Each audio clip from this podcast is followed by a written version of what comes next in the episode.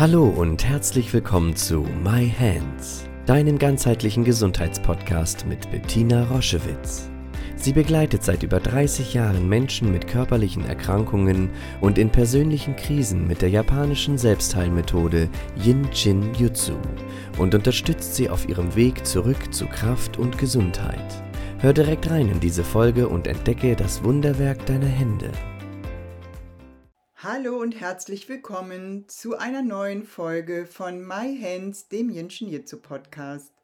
Und heute ist es mir eine besondere Freude, eine Frau euch vorzustellen, die in die Reihe Jinshin Jitsu Mutmachgeschichten passt. Eine Frau, die mit Jinshin Jitsu in einer Krise, wie die meisten von uns zum Jinshin Jitsu kommen, ähm, ihr Leben in die Hand genommen hat und sich aus einer schweren Depression befreit hat und heute ein sehr glückliches Leben führt. Und ich möchte, dass ihr lernt oder hört oder euch anbieten, dass es im Jinshin Jitsu immer eine Lösung gibt, wenn wir diesen Moment erleben dürfen, dass jemand da ist, der uns Jinshin Jitsu an die Hand gibt, wenn wir beginnen, das Jinshin Jitsu zu integrieren, egal wie schwierig die Situation, Lebenssituation in diesem Moment vielleicht erscheint.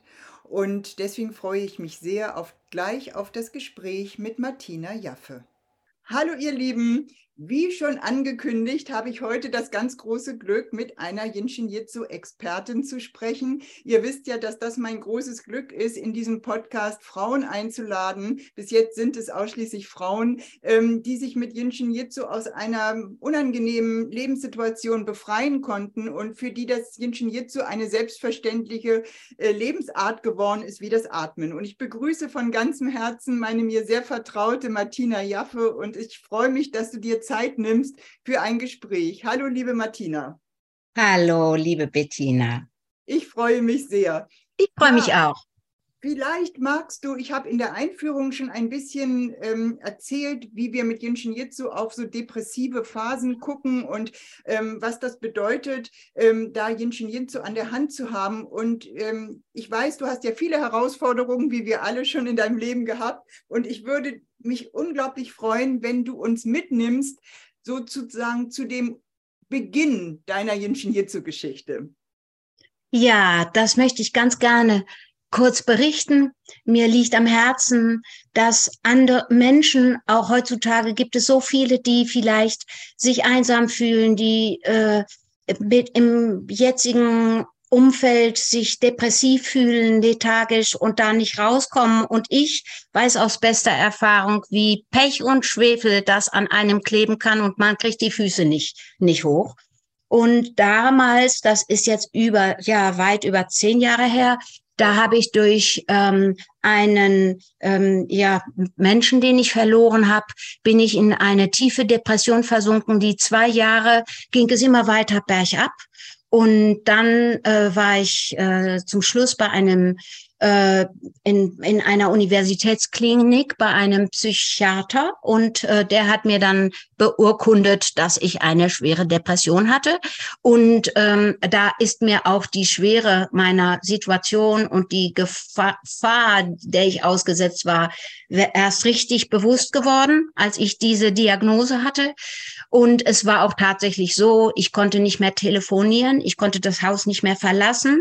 Ich hatte starke äh, Sprachstörungen, Erinnerungsstörungen. Ich wollte nicht mehr aufstehen. Ich ähm, konnte meine, Ar meine Arbeit nicht mehr äh, nachgehen. Und ich bin freiberuflich. Ich war wirklich bedroht.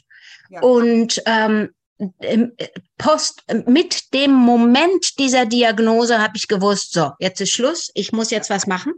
Dann habe ich mich erkundigt, wo ich ähm, also interniert werden könnte.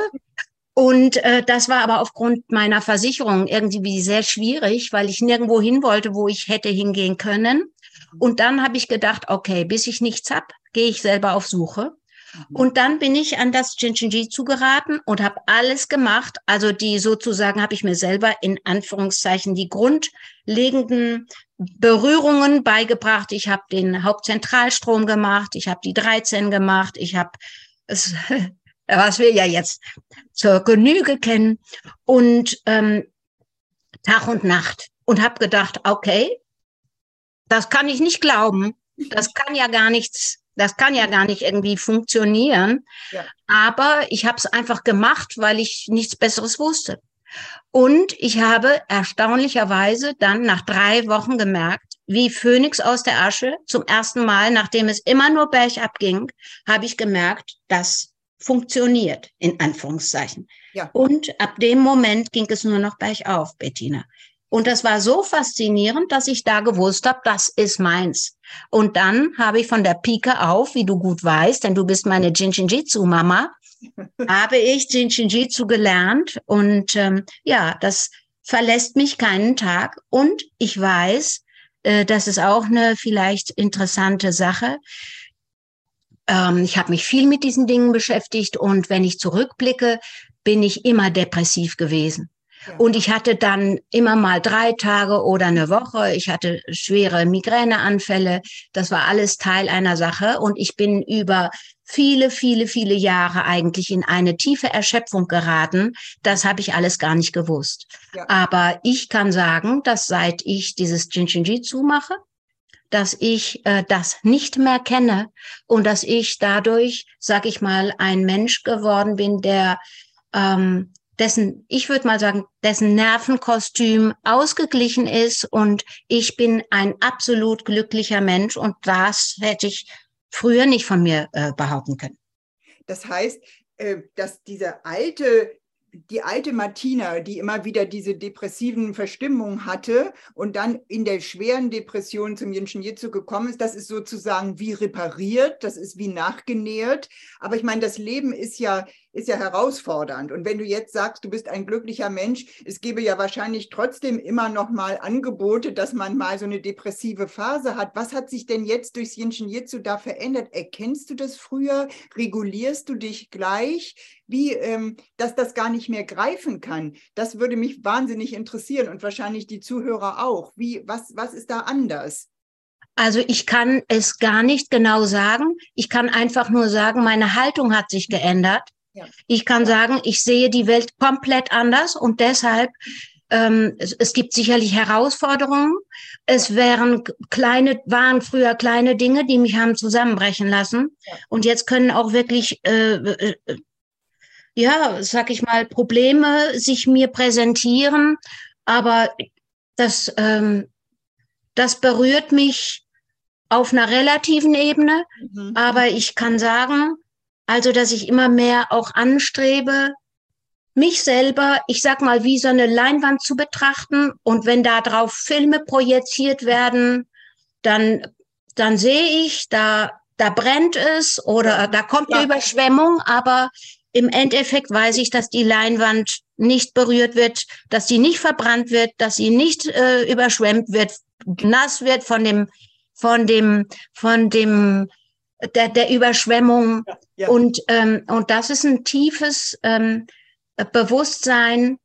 Ähm, ich habe mich, ähm, wie du vielleicht weißt, ja auch, ähm, habe eine eine Gesundheitswissenschafts, ähm, ein Studium abgeschlossen in der Zwischenzeit, weil ich gerne wissen wollte, wo sind die Berührungspunkte zwischen der Medizin beziehungsweise den Gesundheitswissenschaften, die ja das ähm, Menschen, die haben ja ein etwas anderes, ein prophylaktischeres Menschenbild, wollen vorher den Menschen helfen.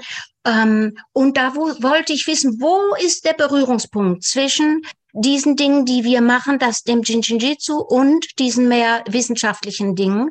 Und da habe ich äh, diesen, ich weiß nicht, ob du äh, Antonowski, diese wissenschaftlichen Herausforderungen, die der sich gestellt hat, da waren Frauen, die ähm, im ähm, KZ waren und er hat äh, wissen wollen, warum werden an, einige mit ganz schweren Krankheiten erkranken, sterben, an Herz-Kreislauf, an Autoimmunerkrankungen, während andere davon trotz ihrer schweren Erfahrungen, sag ich mal, äh, unberührter bleiben.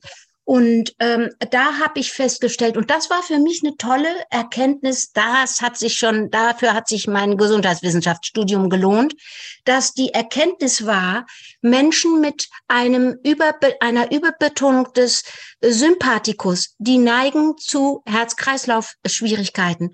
Mit einer Überbetonung des Parasympathikus, die sozusagen mehr depressiv in die depressive Richtung äh, äh, tendieren, die haben mehr Tendenz zu Autoimmunkrankheiten, weil sie es gegen sich selber wenden.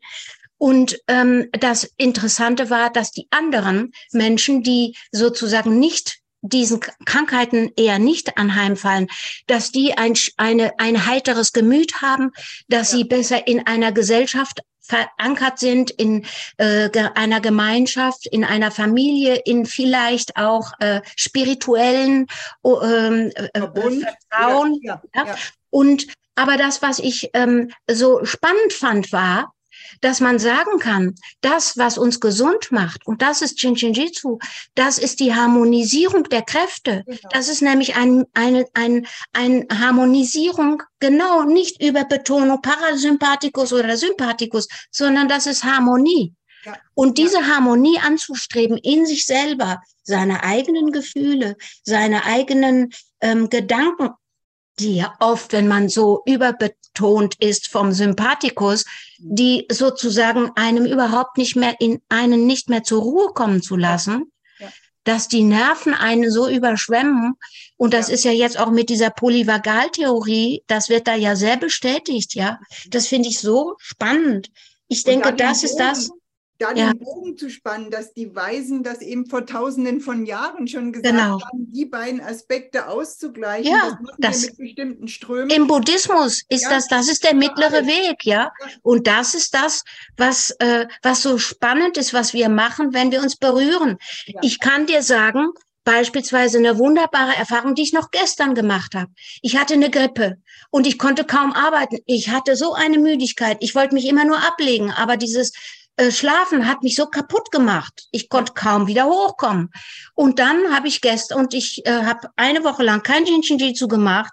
Und gestern habe ich mich hingelegt, da lag ich da wieder. Uh, und ich habe den Hauptzentralstrom gemacht. Ja. Und mit Berühren, mit dem ersten Schritt, habe ich plötzlich gemerkt, wow, ich bin da. Ja. Ich habe es, es war, ich habe einmal Hauptzentralstrom gemacht und die Müdigkeit war überwunden. Es war wie umgeschaltet. Ja.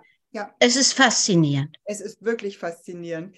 Vielen, vielen, vielen Dank, dass du uns so, ja, fast intim mitgenommen hast. Das ist ja auch etwas, was ich finde, was mit Jinshin Jitsu passiert. Wir müssen nicht mehr uns verstecken vor uns selbst. Wir müssen auch nicht vor irgendeinem Gefühl uns mehr verstecken, sondern wir können im geschützten Rahmen es selbst fühlen, aber dann auch artikulieren. Das ist auch so ein großes Geschenk, was du gesagt hast. Du guckst anders auf die Welt und so können wir im Miteinander ja. eben auch anders auf uns und den anderen schauen. Und deswegen sind diese Einstellungen und diese Sichtweise so heilsam. Vielen, vielen Dank. Und ja, dieses in sich selber aktiv ja. werden, ja. das, äh, dies, diesen Spirit zu bekommen, die Verantwortung für sich selber zu übernehmen, das zu verstehen, da sind, war ich früher meilenweit davon entfernt. Ja. Und das ist natürlich auch nicht irgendeinem Guru hinterherlaufen, nicht mhm. irgendwie esoterische, sag ich mal, sich verlieren, sondern wirklich Verantwortung für sich selber zu übernehmen und zu gucken, was ja. passiert mit mir, ja, was mache ich mit mir, wie mhm. schaffe ich ähm, immer mehr sag ich mal, auch zu einer Selbstliebe in, in, in absoluter Harmonie mit mir selber zu gelangen. Und das braucht ganz viel Geduld, Konsequenz, Zutrauen, Glauben. Und das ist wunderbar. Und dann ist sehr viel, also ich glaube schon, dann ist, da können wir so viel selber dran machen, zu glücklichen Menschen zu werden. Und deshalb danke ich dir für dieses Mutmacher-Podcast, wenn ich dazu beitragen kann, meine Erfahrungen auch für andere zur ja. Verfügung zu stellen dann freue ich mich.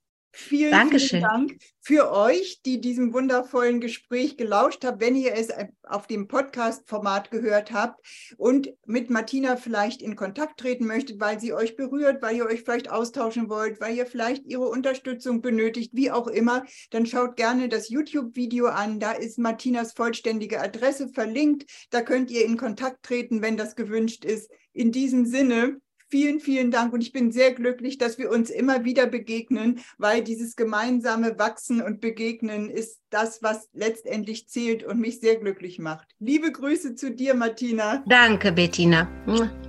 Ciao, Tschüss. macht's gut. Ja, ciao.